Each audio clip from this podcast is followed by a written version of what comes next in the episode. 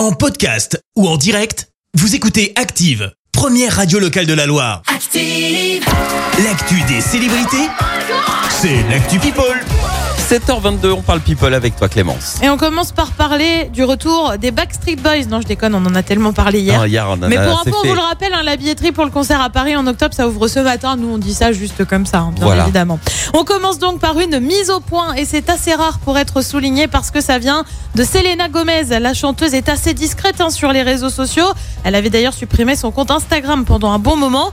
Désormais, une rumeur circule. Elle s'en serait pris à Hailey Bieber, femme de Justin Bieber, qui lui Oh bon est son ex à elle. Ouais. Ni une ni deux, Selena Gomez a réagi directement. C'est pourquoi je crois qu'il faut prendre soin de votre santé mentale. Les gars, j'ignore pourquoi je m'excuse, mais je suis vraiment désolée. Il n'y avait aucune mauvaise intention. Alors de quoi ça part? Bah, Sur une routine make-up, ça se passe sur TikTok. Ouais. Bien sûr, elle surjoue un peu chaque trait, tu sais, sur ses routines où on montre ouais, tout.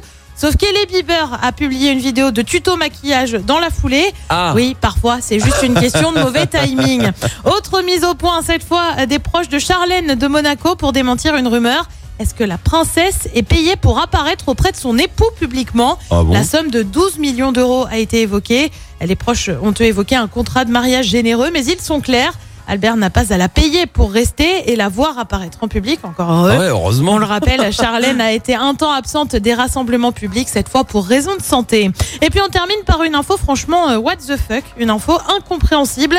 Un paquet de 12 couches pour 120 dollars. Voilà, voilà. 12 couches Ouais. pour 120 dollars. Exactement, c'est un budget. Hein. Mais, mais- mais pourquoi C'est signé euh, Gwyneth Paltrow. Elle a lancé un paquet de couches pour ce prix-là. Alors t'as quoi? Eh ben t'as des super couches infusées à la bergamote et au jasmin. Waouh tu vas me dire, mais c'est pas sérieux. Eh ben non, c'est pas sérieux. L'actrice a en fait voulu choquer sur justement le fait de considérer les couches comme un produit de luxe.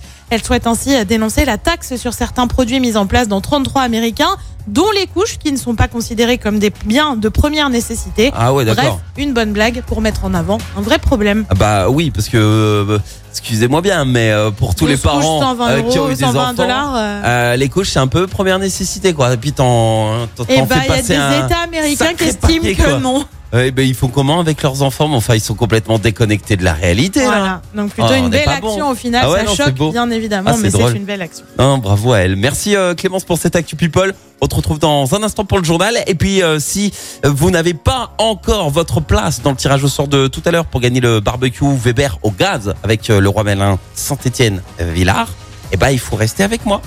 Merci, vous avez écouté Active Radio, la première radio locale de la Loire. Active.